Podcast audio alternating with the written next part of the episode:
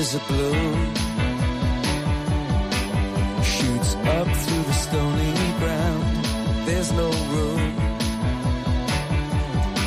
no space to rent in this town. You're out of luck. And the reason that you had to care, the traffic is stuck. And you're not moving anywhere. Comienza en Radio María Sexto Continente.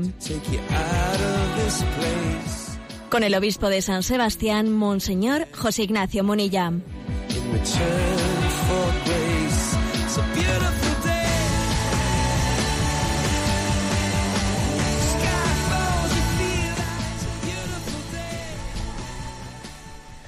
Un cordial saludo a todos los oyentes de Radio María. Un día más, con la gracia del Señor, proseguimos este programa de Sexto Continente que lunes y viernes realizamos aquí en Radio María de 8 a 9 de la mañana. Ayer celebrábamos el cuarto domingo de Cuaresma. La Iglesia con- continúa su navegación hacia la Pascua. Estamos en el ciclo A, que además que en él están las lecturas más hermosas seleccionadas. Y el primer domingo de Cuaresma proclamaba las tentaciones del desierto. El segundo domingo de Cuaresma, la transfiguración del Señor en el monte Tabor. El tercer domingo, el Evangelio de la Samaritana. En el Evangelio de ayer se, se proclamaba la curación del ciego de nacimiento, que está en el capítulo 9 de San Juan. Y se escuchaba una voz proclamada con fuerza, sin miedo, sin complejos, sin titubeo, sin duda alguna, de aquel que había sido ciego y que cuando era cuestionado, que cuando se le ponía contra las cuerdas, queriendo contraponerle a Jesús, él decía, solo sé que era ciego y ahora veo. Solo sé que yo era ciego y ahora veo. Y no puedo ocultar lo que Dios ha hecho en mí. Es la honestidad de este hombre con su propia historia de salvación. No puedo por menos de confesar lo que Dios ha hecho en mí. Para que la fe llegue a ser madura, tiene que encarnarse en la propia experiencia.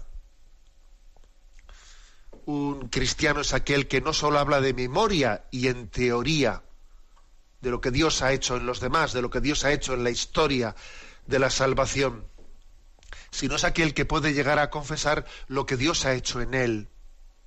Eso que decía María, el Señor ha hecho obras grandes por mí. Su nombre es santo. Sí, todo cristiano está llamado también a, a leer su propia historia y decir, sí, Dios ha tenido paciencia conmigo cuando me alejé de Él y me esperó a que llegase el momento de mi retorno a esa casa de la que yo me había alejado, como el, como el padre de la parábola del hijo pródigo, o cuando perdí pues un ser querido, Dios me sostuvo, me consoló, me dio paz y paciencia para vivir ese momento, o cuando viví aquella enfermedad, es decir, hacer una lectura de nuestra historia viendo cómo Dios ha caminado junto a nosotros. Es lo que dice este hombre, solo sé que yo era ciego y ahora veo. Y eso a mí no me lo puede negar nadie. Porque mira, las, ideas serán discutibles, pero las experiencias no. A mí mi experiencia no me la discutas. Oye, que eso lo he vivido yo. Solo sé que yo era ciego y ahora veo. Así eh, nos va educando la liturgia, nos va educando, preparándonos para, para la Pascua. Nos unimos ¿no? a esa confesión de este hombre que nació ciego y que queda profundamente marcado por este encuentro con Jesús, camino de la Pascua.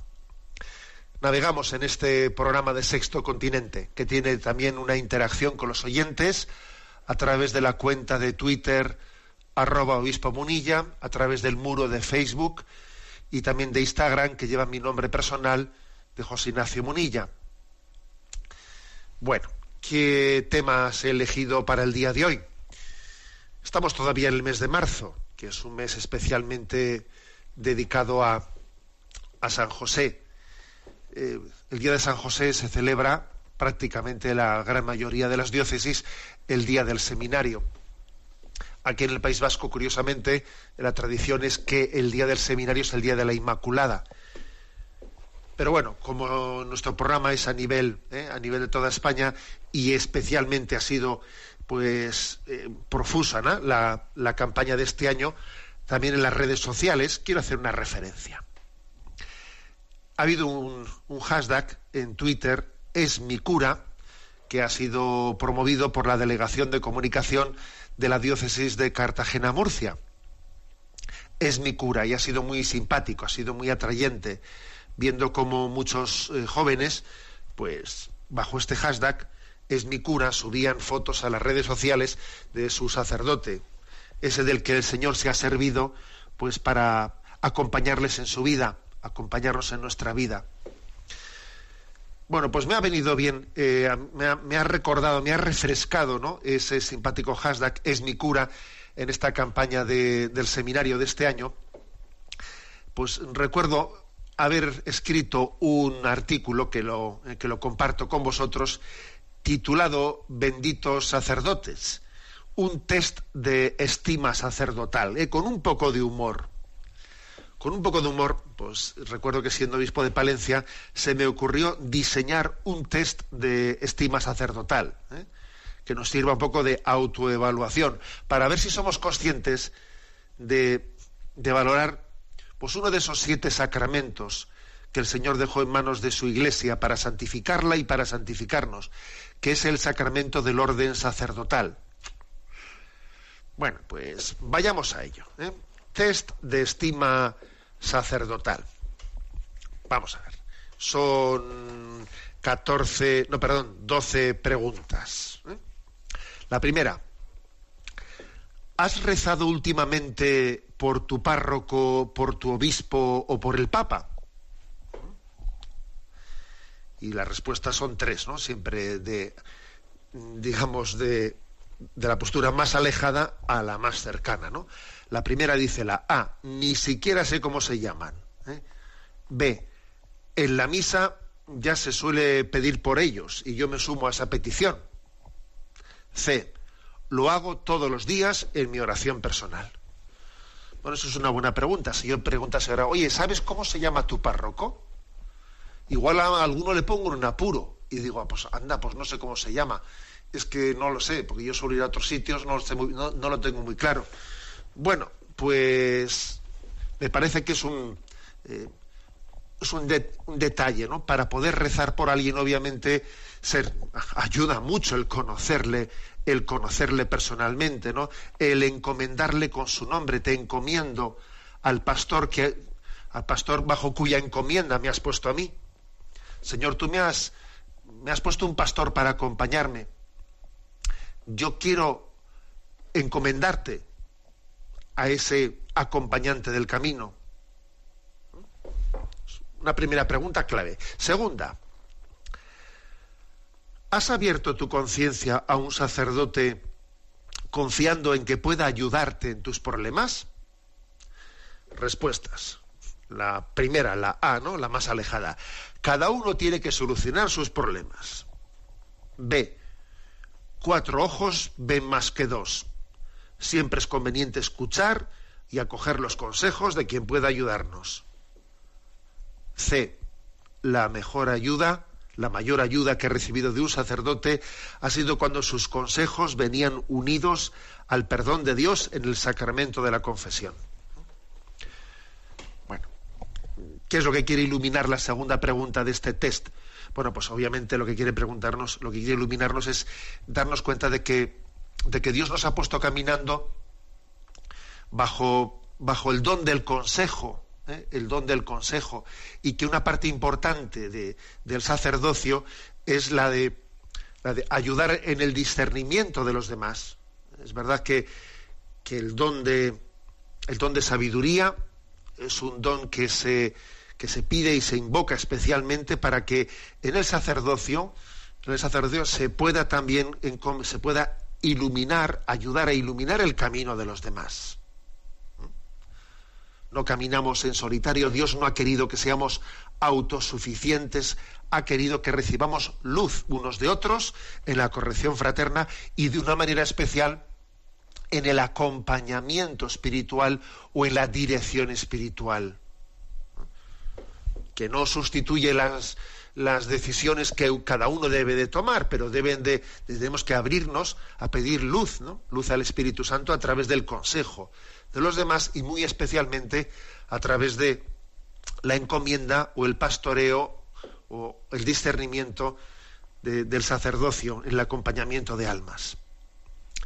Tercera pregunta. Cuando entre tus amistades escuchas comentarios anticlericales, ¿tú qué haces? A. Eh, he seguido la corriente para, para no quedar mal. B. Me he hecho el sordo, como si estuviese a otra cosa. C. He dicho lo que pensaba, dando testimonio de mi fe. Bueno, es que seguro que esto ha ocurrido.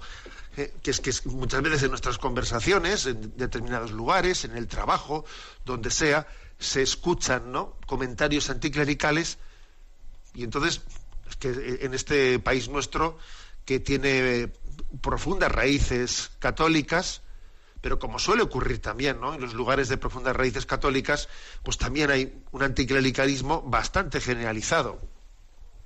Bastante generalizado. Entonces, bueno, pues ¿qué, ¿cómo reaccionamos ¿no? en las conversaciones en las que se sale el típico ¿eh? el típico comentario anticlerical. Más les valdría a los curas, porque no sé qué, porque no sé cuántos, ¿no? ¿Cuál suele ser mi reacción en ese tipo de situaciones? Y la verdad es que, como, hemos comentado antes, ¿no? No hay mejor comentario que el experiencial, que el testimonial. No, no entrar en discusiones teóricas, ¿no? Mira, yo voy a hablar únicamente de mi experiencia personal. Como he dicho antes, las ideas se podrán discutir, pero las experiencias no se discuten. A, mí me ha hecho un gran bien esto y esto. ¿eh? Pues eso. Y la verdad es que posiblemente sea nuestra mayor contribución. Bueno, eh, cuarta pregunta del test. En un sacerdote veo, ¿qué es lo que ves? Entonces, A, una reliquia del pasado. B, un profesional de la religión. C. Un ministro de Dios, otro Cristo entre nosotros. Bueno, como veis, la cuarta pregunta, pregunta está, está cuestionando cuál es nuestra mirada, a qué nivel eh, somos capaces de mirar, de, mirar un sacerdote y relacionarnos con él. Obviamente, eh, estamos inquiriendo que la, respuesta C es la adecuada, ¿no? No nos quedamos con la persona, no nos quedamos con José Ignacio, con Jaime, no, no, queremos llegar a descubrir a Jesucristo. Todo lo demás, todo lo que no sea descubrir a Jesucristo es tener pues una relación y una imagen del sacerdote equivocada. Quinta pregunta. ¿Cuántas veces has invitado al párroco a tu casa? ¿Qué pregunta esta, no? A al cura se le llama solo cuando ha muerto alguien. B. Cuando está la abuela con nosotros, suele traer la comunión. C. Varias veces me encantó cuando nos relató en una sobremesa la historia de su vocación. Bueno, pues tiene, eh, tiene su qué.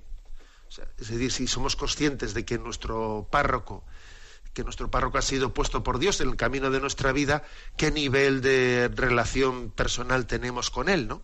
Recuerdo que siendo párroco de Zumárraga, pues en alguna ocasión, ¿no? Pues igual ibas a visitar una familia, te montabas en el ascensor y de repente te decían los del ascensor, veían el cura que subía y dice, ¿ha muerto alguien? Claro, y decían, no, hombre, no, no, tengo noticia, pero a ver, es que el sacerdote no solo visita a una familia cuando ha muerto alguien, ¿eh? Entonces es que me llamaba la atención que te dijesen al verte en un ascensor, ¿ha muerto alguien aquí? ¿Eh? Sexta pregunta. Cuando oyes a un sacerdote predicar, ¿qué ocurre, no? A. Le atiendo dependiendo de sus cualidades oratorias.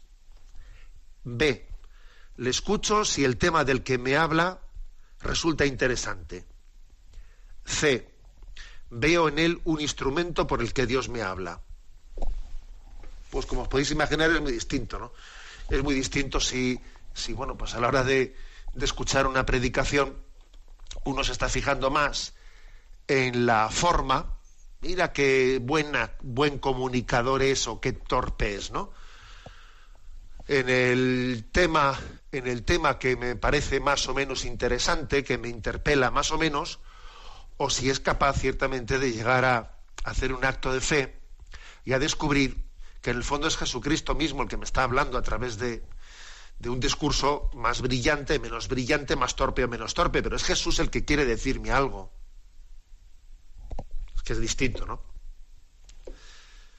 Séptima pregunta del test este de estima sacerdotal.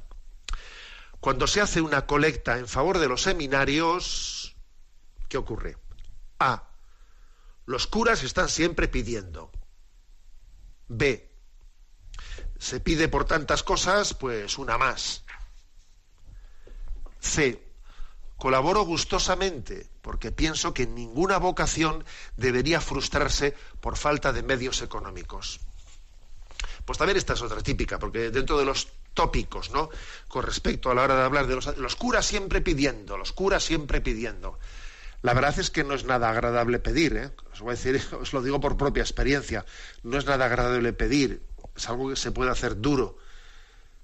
Pero claro, es que no nos, o sea, tenemos que ser conscientes de que la, la, verdadera conversión en la vida, la verdadera conversión, pues no, no, no, es, no es real hasta que no sea también de comprometer los medios, ¿no? los medios económicos para poder llevar las cosas adelante. De lo contrario, pues estamos eh, hablando de cosas bonitas, pero en las que no terminamos de creer plenamente, si no tenemos disposición a poner los medios para llevarlas adelante. ¿eh? Octava pregunta. Cuando veo un sacerdote anciano en la iglesia o por la calle, ¿qué se me ocurre, no? A me viene a la cabeza que la iglesia está de capa caída. B. Lo importante es que diga la misa rapidito. C. Doy gracias a Dios por su fidelidad y por todo el bien que haya podido hacer. Porque creo que cuando ¿eh? uno ve un sacerdote mayor, un sacerdote anciano, pues quien mira con ojos ¿eh? meramente mundanos, pues dice, va, si todo está acabado, ¿no? Eh, lo mismo pasa con, personas ancianas, ¿eh? ¿eh? dice, va, fíjate, voy, voy a la iglesia y si esto está acá, aquí solo quedan cuatro viejas, ¿no? La típica expresión así un poco despectiva, ¿no? Y sin embargo, cuando mira con ojos de fe, dice, aquí hay una historia de fidelidad, ¿eh? Esta gente ha sido fiel. A ver si yo lo soy. Todo depende con, con qué mirada mire, ¿sabes? Décima pregunta no, perdón, novena. Cuando ve un sacerdote joven en el altar, puntos suspensivos. ¿Qué pasa, no? A. Desconfío de su inexperiencia. ¿Qué me va a decir a mí este mocoso? B. Le observo a ver cómo lo hace y le califico. C. Doy gloria a Dios por su vocación y le encomiendo intensamente pues eso también ocurre, ¿no? Si es, si es mayor porque es viejo, ¿no? Y si es joven porque es un mocoso, ¿qué me va a decir este a mí? El caso es que siempre hay motivos para que, para que el escéptico desconfíe. Es así, ¿no? Y sin embargo, o, le califico este todavía, a ver si coge tablas, porque todavía no tiene tablas, no sabe hablar, no sé qué, no sé cuántos, ¿no? En vez de tener una mirada de fe, ¿eh? una mirada de fe, en la que yo diga, mira, pues tenemos un sacerdote nuevo, pues bendito sea Dios que, que sigue suscitando vocaciones, ¿no? Y le encomiendo intensamente para que su paso por esta parroquia le permita pues, crecer, etcétera, y servirnos de él, porque, porque Dios es capaz de, de alguien, de servirse de alguien inexperto para decirnos una palabra de gracia en la vida. ¿eh? Porque no, no es la experiencia propia, sino que es el, el don de Dios, ¿no? El que nos convierte en instrumentos del Señor. Décima pregunta. Atentos a esta, ¿eh? ¿Cómo reaccionarías si tu hijo te dijese que quiere ser sacerdote? A. Le preguntaría a ver si se ha vuelto loco y le recomendaría que tenemos y le recordaría que tenemos que conservar el apellido de la familia. B. Le pediría que se lo pensase bien y que primero haga una carrera universitaria. C. Me llevaría una de las alegrías más grandes de mi vida y le apoyaría plenamente. Eh, aquí sí que no solemos retratar, ¿sabes? Aquí, madre mía, cuando llega un acontecimiento de esos que un hijo propone o, eh, o anuncia en la familia su vocación sacerdotal o a la vida consagrada, a la vida religiosa, eh, madre mía, eh, en ese momento parece que nos quedamos al desnudo. Sí, somos una familia religiosa, o no lo somos, o yo qué sé. Y de repente cuando ocurre eso es que nos ponemos todas patas arriba, ¿no? Es que ese hijo, ¿te crees tú que es tuyo o qué?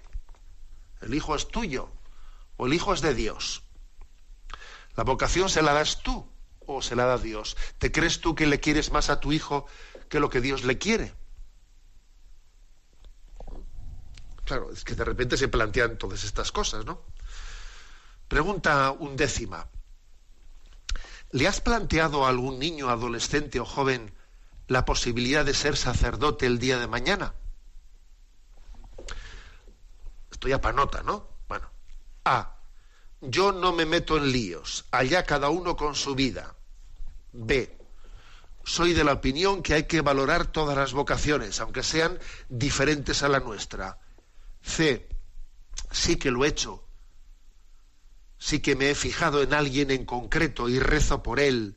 Uno de estos días le dejaré caer algo. También esto ¿eh? es otra cosa que nos retrata. Bueno, esto ya es panota, ¿no?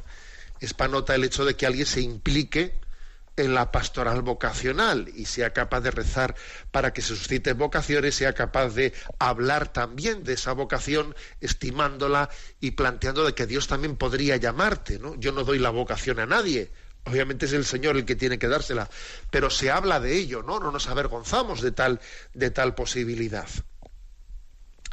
Y por último, ¿no? La pregunta doceava. ¿Qué piensas de la expresión del santo cura de Ars? El sacerdote es el amor del corazón de Jesús. Posibilidades, ¿no? Ante esta expresión. A. Me parece un espiritualismo desencarnado. B. Pienso que eso solo se podría decir de algún cura santo. C. Creo que es exactamente así aunque llevemos este tesoro en vasijas de barro. Como dice San Pablo, ¿no? En la segunda carta a los Corintios, capítulo 4, versículo 7. Llevamos este tesoro en vasijas de barro. Pero aun siendo así, podemos decir que el sacerdote es el amor del corazón de Jesús. Bueno, como habéis visto, es un test hecho así un poquito con sentido del humor, ¿no? Sobre estima sacerdotal. Recuerdo que, vamos, lo hice hace unos añitos Luego se supone que uno tiene que sumar ¿no? los resultados, en cuántas preguntas ha respondido A, en cuántas ha respondido, eh, ha respondido B o C, ¿no? Y claro, el resultado os lo podéis imaginar. Dice, si la letra A aparece en la mayoría de tus respuestas, pues ya es sorprendente que este test haya llegado a tus manos. Pero le doy gracias a Dios que así haya sido, para poder decirte como sacerdote que soy, que Dios te quiere con locura y que espera de ti una respuesta de amor. Y si a la mayoría de las preguntas has respondido con la B, me gustaría decirte que no estás disfrutando de los tesoros que Dios te ofrece por medio del sacerdocio, que, bueno, ahí estás, pero que no, no lo estás disfrutando. Y es un regalo que tienes que, que estimar como, como oro en paño. ¿no? Y si la letra C es la tuya en estas respuestas, entonces te digo que no dejes de rogar a Dios por la santificación de los sacerdotes, por el aumento de las vocaciones sacerdotales, porque estoy segurísimo de que a ti, a, ti el Señor te va a escuchar, porque valoras ese don, ¿no? Bueno, test de estima sacerdotal. Vamos a escuchar esta canción semiluz, que nos, nos recuerda el encuentro con la luz de ese ciego de nacimiento que fue, que fue sanado por Jesús en el capítulo 9 de San Juan. Semiluz, enciende mi noche. Semiluz, enciende mi noche. Semiluz, enciende mi noche, mi noche.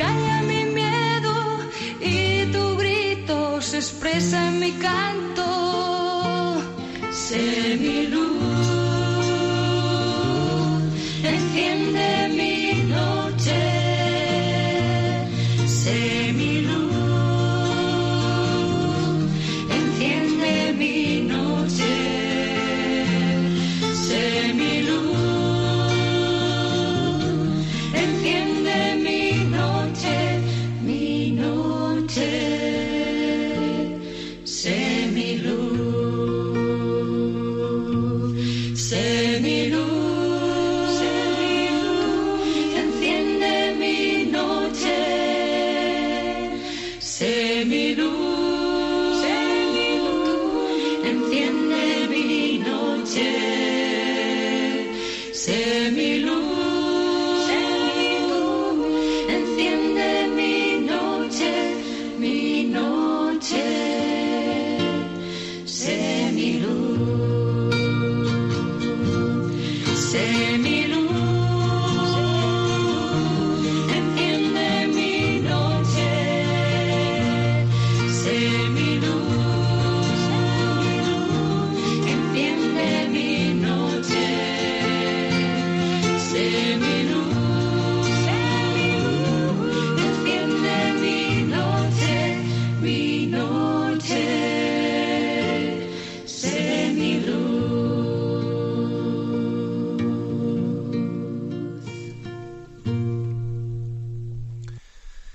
Estamos en esta edición de Sexto Continente. Queremos eh, de una manera especial pues seguir este recorrido hacia la Pascua. En el, en- en el comentario anterior hablábamos de un test de estima sacerdotal. Algunos de vosotros durante este descanso musical me, preguntabais, ¿y cómo puedo hacerme con ello? Bueno, es muy sencillo. En- si buscáis en Google test de estima sacerdotal, pues os aparece directamente en algunas de las versiones en las que está colgado este test que hemos comentado anteriormente. Bueno, un paso más. La sabiduría de la inocencia. También quisiera compartir esto con vosotros. La sabiduría de la inocencia. Cada niño que nace en el mundo es una señal inequívoca de que Dios mantiene la esperanza en los hombres y la virtud de saber transmitir a los niños, pues la educación es proporcional a nuestra disposición para aprender de su inocencia. Y si antes hemos hablado de cómo eh, recibir el sacerdocio como esa fuente de, de- de gracia, vamos a hablar también de cómo aprender de la inocencia de los niños. Sí, recibir del sacerdocio y también recibir de la inocencia de los niños qué atractiva y sorprendente es la sencillez de los niños. Nuestra cultura necesita urgentemente de ellos. Y el mismo Señor, en el Evangelio, nos, habló, nos invitó no solo a amar a los niños, sino a aprender de los niños.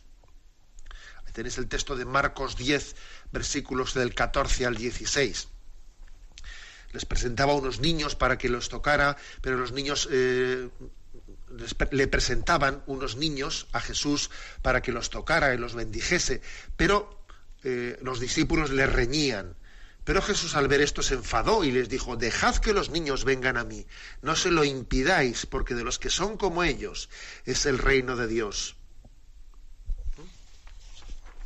Bueno, este es por lo tanto el, el, contexto, el contexto y quería compartir con vosotros, bueno, pues dentro de una colección de cartas dirigidas a Jesús que un profesor italiano recogió de sus alumnos de primaria. Es una cosa hermosa que también la podéis encontrar por internet, ¿no? Es un profesor italiano que tuvo, bueno, profesor de religión, que tuvo la, la, la intuición de ir recogiendo las cartas que sus niños dirigían a Jesús, que les pedía, pues que vamos a escribir una carta a Jesús, ¿no? con ingenuidad y simpatía, nos aportan una dimensión muy profunda ¿no? de, la, realidad. Benditos sean esos maestros que llevan a los niños a descubrir en Jesucristo a su mejor amigo y benditos sean esos niños que en su inocencia nos enseñan a los mayores a descubrir la sabiduría de la vida. ¿eh? Entonces, bueno, pues voy a compartir con vosotros algunas, he elegido seis, ¿no? Seis de esas genialidades que los niños pues le decían a Jesús en esas cartas, ¿no? La primera, pues sobre todo en ella, esta es de un niño que se llamaba Eugenio, ¿eh? y en ella se subraya sobre todo los ojos puros para reconocer la belleza, ¿no? La belleza que viene de Dios. Y el niño le escribía así, ¿no? Al niño Jesús. Querido niño Jesús, yo creía que el naranja no pegaba con el morado pero luego he visto el atardecer que hiciste el martes y es genial. Esto dice este niño, ¿no? Se lo dice al niño Jesús diciendo, oye, yo aquí estoy con mi papel, eh, que a los niños les encanta, ¿no? Pintarrajear y pintarrajear. Y dice, he descubierto, me he quedado impresionado cómo el naranja y el morado cómo pegan y cómo se conjugan, porque a mí me quedaba mal en el papel, pero a ti Jesús te ha quedado genial, porque en el atardecer, cuando se puso el sol el martes, me quedé impresionado cómo el naranja y el morado pegan, oye. Son los ojos puros, ¿no? Para reconocer la belleza que viene de Dios. Y va otra niña que se llama Daría y hace otro comentario de esos que son geniales, ¿no? La intuición que es capaz de descubrir la fuente de la sabiduría. Y dice esta niña, querido Jesús, hemos estudiado que Tomás Edison descubrió la luz, pero la catequesis dicen que fuiste tú. Yo creo que te robó la idea. Está bueno, ¿no? La niña dice, yo creo que Tomás Edison le robó la idea, le robó la idea a Dios, ¿no? Porque Dios creó la luz y luego Tomás Edison pues, inventó, ¿no? Inventó la luz eléctrica, tú le robaste la idea. Pues sí, le robó la idea, sí. La tomó de él. Es que se la dio él, le inspiró él. Pero bueno, eso lo, lo entiendes tú, Daría, porque en tu inocencia entiendes que la sabiduría tiene una fuente única, ¿no? La tercera niña, que se llama Violeta,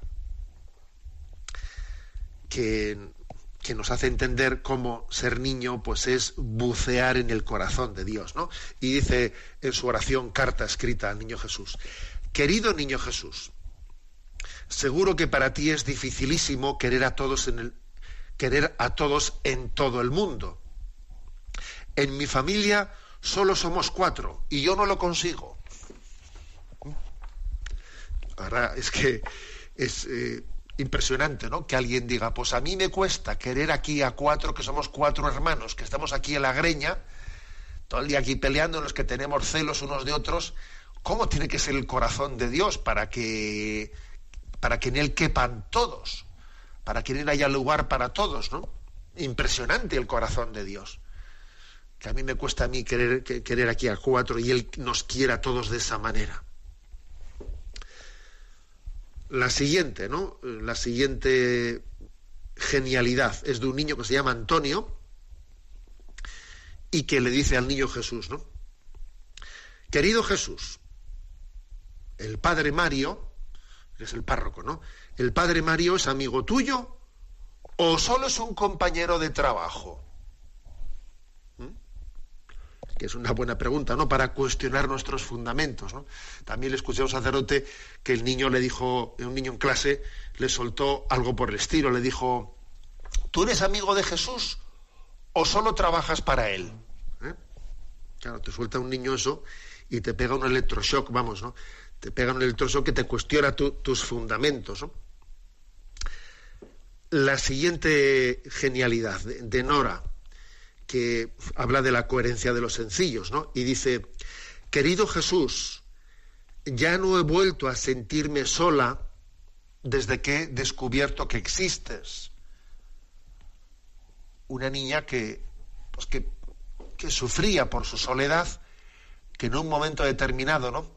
Dios le ha dado la gracia de, de descubrir que, que Dios no solo existe en teoría, sino que le acompaña, que Dios es compañero de camino y que una vez que lo ha percibido, pues un niño eh, no es, un, no es una percepción, digamos, para un rato, sino que le llena completamente la vida. Es que cuando un niño percibe algo, lo percibe en su, en su plenitud, en su totalidad, no como nosotros, que recibimos una, una gran noticia y al poco tiempo ya me he hartado de ella, ¿no? Dice ella, querido Jesús, ya no he vuelto a sentirme sola desde que he descubierto que existes. Y la última, de uno que se llama Valerio, que es graciosísimo, que habla un poco de la gratuidad de la amistad. Claro, este niño se ve que sabe que la amistad tiene que ser gratuita, que no tiene que ser interesada, que, que le quiero a Dios, pues porque no, no, es gratuita, ¿no? La amistad. Y dice, querido Jesús, no creo que pueda haber un Dios mejor que tú.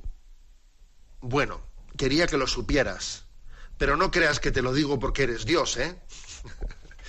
bueno, el niño tenía claro que, que, tenía que expresarle a Dios pues su, su gratuidad, ¿no? Sin, sin, pedir nada a cambio. No te creas que te lo digo porque eres Dios, te lo digo pues porque eres muy bueno, ¿eh?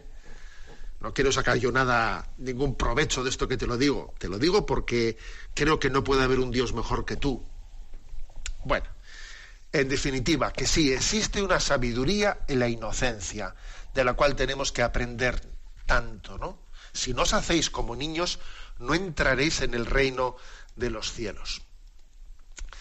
Bueno, mmm, supongo que os sonará esta canción que es muy conocida, ¿no? Eh, de, de Povia, ese es el autor, que insiste, que canta, ¿no?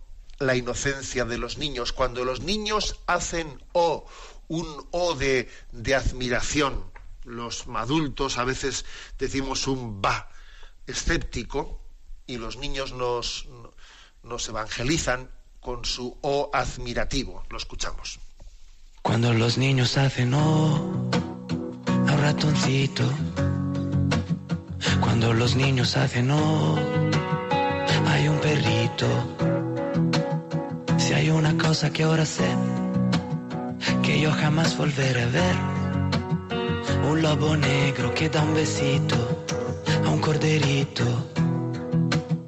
Todos los niños hacen oh, dame la mano, porque me dejas solo. Sabes que solo no podré, sin ese alguien ninguno llegar a ser un hombre por un muñeco un robot, bot, bot, una pequeña discusión. Con un dedito y con un grito, al menos ellos ¿eh? hacen las paces. Todas las cosas nuevas son sorpresas justo cuando llueve y los niños hacen oh, mira la lluvia. Cuando los niños hacen oh, qué maravilla, qué maravilla entonces qué tonto soy, que soy. Me siento estúpido porque yo ya no sé hacer ni hacerlo todo como me pillo. Porque los niños no tienen pelos ni en la barriga, ni en la lengua. Y los niños casi siempre indiscretos guardan tantos secretos como poetas.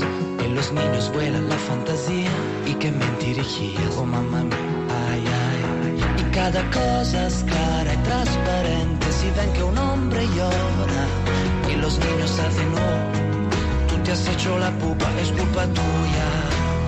Cuando los niños hacen oh, qué maravilla, qué maravilla.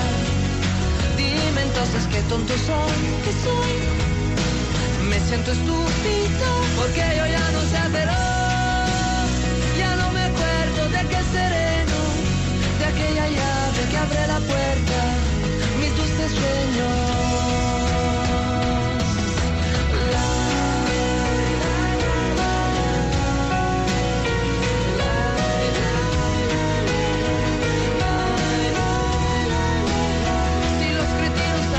Si los cretinos hacen, si los cretinos hacen, ¡boh! todo queda igual. Y si los niños hacen, oh, oh, basta la boca, me siento estúpido. Y si los hombres dicen no, ah, yo pido asilo, yo pido asilo. Como los niños, yo quiero ir gateando.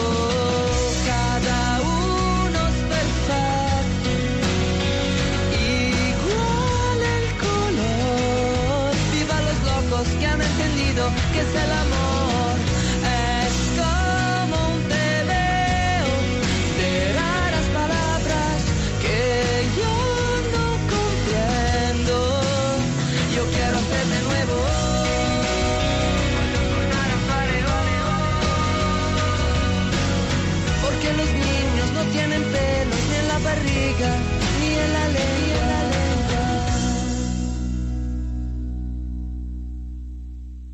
Que el Señor nos conceda la gracia de mantener nuestra capacidad de admiración, de sentirnos impactados por tantas cosas que Dios nos muestra en nuestra vida, que nuestro corazón no envejezca, no pierda su capacidad de ilusionarse, ¿no? ante la maravilla de la verdad y de la revelación que Dios nos, nos dirige.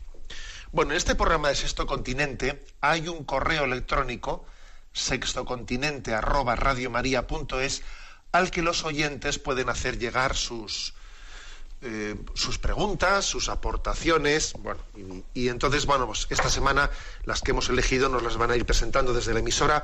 Muy buenos días.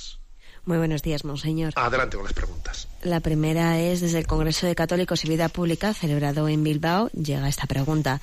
¿Qué razones daría usted a alguien que se quiere suicidar para impedir que lo haga?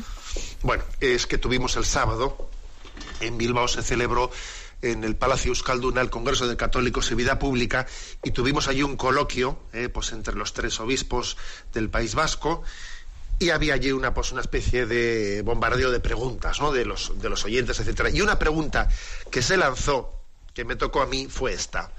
Qué razones eh, daría usted pues a- para alguien que se quiere suicidar para intentar disuadirle no y a mí se me ocurrió dar pues la siguiente respuesta ¿eh? decir que yo le diría eh, ríndete mañana a qué me refería con eso déjalo para mañana anda, no te suicides hoy. Y res- respuesta un poco más rara, ¿no? Bueno, yo creo que la respuesta tiene una, una razón de ser. Y es que cuando hoy en día se, ha- se habla del tema del suicidio como, en teoría, un derecho a quitarse de esta vida cuando uno quiere, estilo como, la pre- como la, aquella película famosa, ¿no? De Mar Adentro, de Ramón San Pedro, etcétera, como si, como si, como si el tema de quitarse la vida fuese algo, una, una decisión que alguien tomase, pues, con racionalmente, eh, con plena frialdad y con la capacidad de discernir y pensar y elegir. Eso no es así, por Dios. Los que, los que hemos vivido la vida pastoral y, y yo como 20 años de, de párroco en, pues en la parroquia, de una pequeña parroquia de Zumárraga, yo, yo he tenido la experiencia de acompañar, ¿no? de ser testigo de muchos suicidios, muchos intentos de suicidio, etcétera, y uno sabe que detrás del suicidio no, no, no hay en absoluto O sea, no es la realidad sociológica, ¿no? Pues alguien que decide y discierne, sino más bien alguien que está mal y que está enfermo. ¿eh? Porque cuando el instinto de supervivencia deja de funcionar, lo lógico es pensar que alguien está enfermo. Y entonces, pues cuando alguien está sometido a una angustia que no, no es capaz de controlar, etcétera, pues lógicamente habrá que conducirle al médico, ¿no? Pero mientras tanto, para poderle sujetar, para poder sujetar ese, ese riesgo de, de que esa persona pues se, se, vaya, vaya a cometer una barbaridad, pues mira, pues lo que le diría es ríndete mañana, no lo hagas hoy. esta palabra ríndete mañana es el, es el título de una película, de un documental que supongo que algunos habréis visto, que cuenta la historia de Paco Larrañaga, que es un joven que aquí, está aquí, vive aquí en San Sebastián, que fue condenado a muerte en Filipinas, ¿no? Por un crimen que él no había cometido, que fue una de esas sentencias, ¿no? Pues, eh, pues equivocadas que le llevaron a, a él y a otros más, pues a la, a la condena a muerte, que luego la condena a muerte se sustituyó pues por la cadena perpetua, el gobierno español intercedió por él, el caso es que finalmente vino aquí, bueno, una historia, un, un, peliculón, ¿no? Una cosa que, que, es increíble, pues que a alguien le pueda ocurrir eso, ¿no? Que te, que te caiga una cosa así encima. Entonces él cuenta en ese documental cómo él viéndose no condenado a muerte, pues por un crimen que no había cometido, en aquellas prisiones terribles de Filipinas, que son terribles, pues claro, en las que te obligan a meterte en, pues en bandas y, y en historias, él, claro, pues tenía tuvo el momento la tentación del suicidio, de quitarse de en medio, ¿no? Y dice que lo que le, le salvó de aquello fue el decirse, bueno, ríndete mañana, hoy no, hoy no, venga, mañana. ¿eh?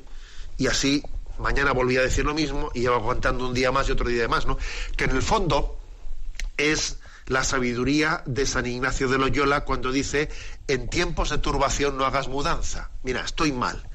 Hoy no es el día de quita. O sea, vamos a esperar a que, a, que pase la nube. Yo en plena nube, en pleno chaparrón, yo no estoy para tomar ninguna decisión. Las decisiones se toman, se toman fuera de, de la tormenta, no en plena tormenta. En tiempos de turbación no hagas mudanza. Venga, ríndete mañana, hoy no, ¿no? Bueno, y creo que, que es importante esto. A veces yo recuerdo en situaciones de estas, cuando ves a alguien que está en plena, en plena, pues eso, en plena tentación, recuerdo haberle dicho, ¿qué consejo te daría tu madre si estuviese aquí presente? A ver, piensa eso. Tú imagínate, ¿no? Que tú estás ahora en un momento de, la tentación de quitarte la vida, ¿no? Imagínate que estuviese aquí tu madre presente. ¿Y qué te diría? ¿Lo harías delante de ella? ¿Lo harías ante sus ojos? ¿Se lo dirías a ella? Bueno, pues mira, lo que no puede, lo que no puede resistir la presencia de una madre es que es mentira, es que es falso, es que es malo. Que es, una, es un método de discernir, ¿eh? Aquello que no resiste la presencia de los ojos de tu madre es contrario a verdad, es contrario a bondad. Bueno, es un poco lo que se me ocurrió responder, ¿no? Con respecto a, eh, a ese tipo de cómo actuar ante una situación así de emergencia de ese estilo. Bueno, la siguiente pregunta, adelante con ella. Desde Guadalajara, México, un matrimonio plantea la siguiente consulta. Somos una familia que hemos llegado a esta gran ciudad de Guadalajara desde la capital de México, DF. Desde el primer momento hemos observado una gran actividad en las parroquias de esta ciudad. Nuestro deseo es el ofrecernos para colaborar en la tarea pastoral de la Iglesia en la medida de nuestras posibilidades. Y aquí viene nuestra pregunta. ¿Cómo discernir el área pastoral adecuada en la que integrarnos? ¿Es mejor dejar la iniciativa a las sugerencias del párroco o conviene ofrecernos para alguna actividad concreta que sea de nuestro agrado? Bueno, yo creo, yo creo lo primero que es, es de alabar, ¿no? Pues esa disposición a que alguien que ha cambiado de domicilio, pues mm, diga, pues yo también quiero integrarme en la vida de la iglesia en este nuevo lugar al que voy y no me voy a quedar descolgado. Eso es importante. Mira, si tienes una mudanza en tu vida, que tú tengas conciencia de cuál es la, eh, pues la vida de la iglesia en ese nuevo lugar al que vas y que pienses en cómo servir, etcétera. Tener un primer momento de, de- observar es normal.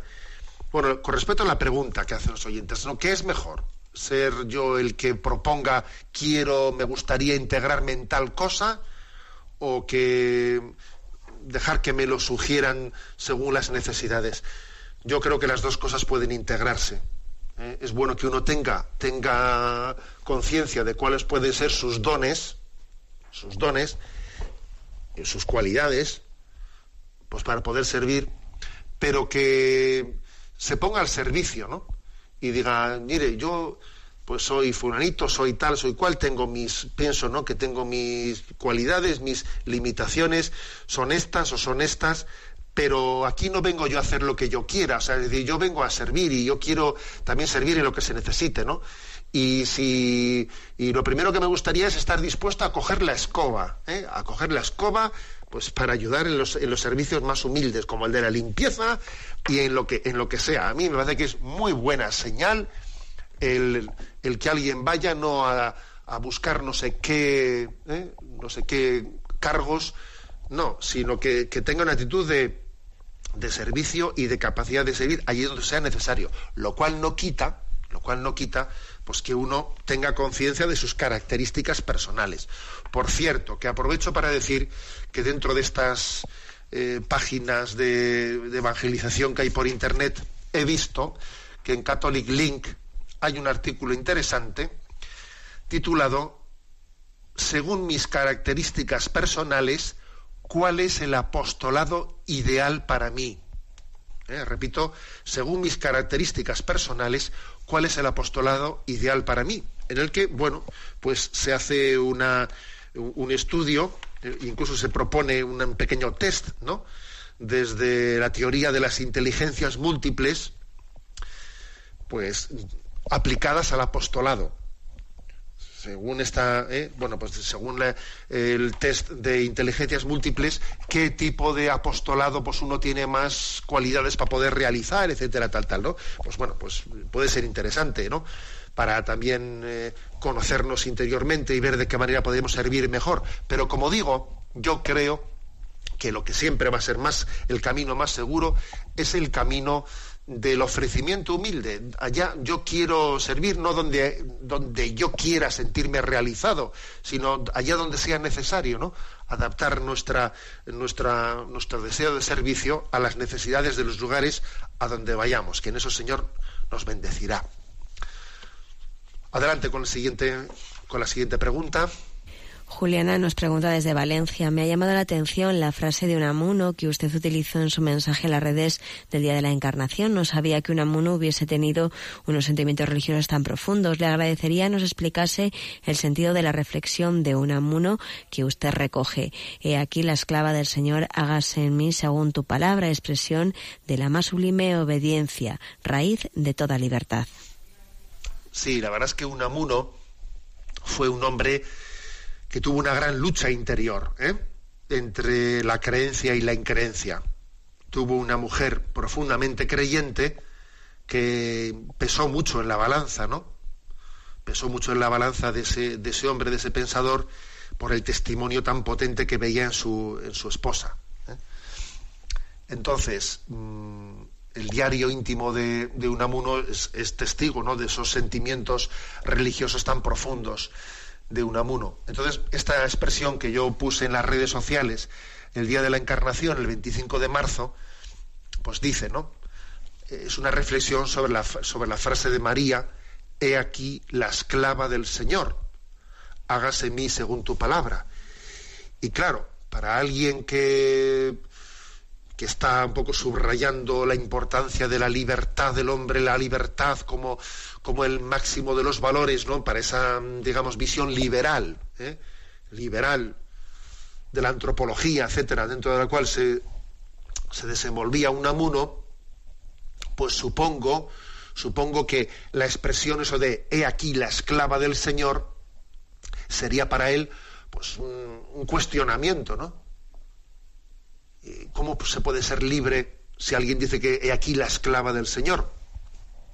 Y entonces dice, ¿no? Unamuno, expresión de la más sublime obediencia, raíz de toda libertad, O sea, es decir, que Unamuno se da cuenta de que la obediencia es la raíz de toda libertad.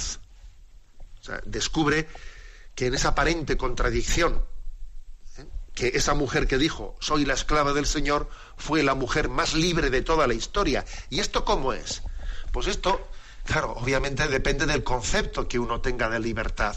Porque si la libertad es meramente un libre albedrío, ¿qué es ser libre? ¿Hacer una cosa o su contraria?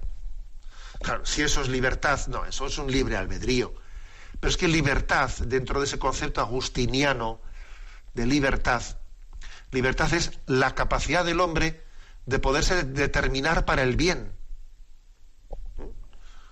La libertad no es meramente ¿no? una cuestión instrumental. Sí o no, sí o su contrario, no. La libertad es algo más que una cuestión instrumental. La verdad libertad indica también la, buena dirección. Porque ahora, si yo soy libre para autodestruirme, pues menuda libertad es esa. ¿eh? Es que la libertad en el, sentido agustiniano de la, de la palabra es mm, mucho más que algo meramente instrumental, libre albedrío. No, es la libertad para el bien. ¿eh? Por eso dice, comentando esta frase, ¿no? Dice, sublime obediencia de María, raíz de toda libertad. Esta es la famosa frase de Jesús. La verdad nos hará libres. Es la verdad la que nos hace libres, ¿no? No es la mentira la que nos hace libres. Cuanto más opto por la mentira, menos libre soy. Cuanto más opto por la verdad, más libre soy. La bendición de Dios Todopoderoso, Padre, Hijo y Espíritu Santo descienda sobre vosotros. Alabado sea Jesucristo.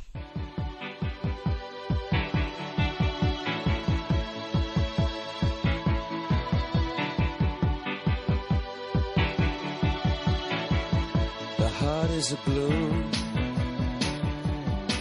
shoots up through the stony ground. There's no room no space to rent in this town. You're out of luck. And the reason that you had to care, the traffic is stuck. And you're not moving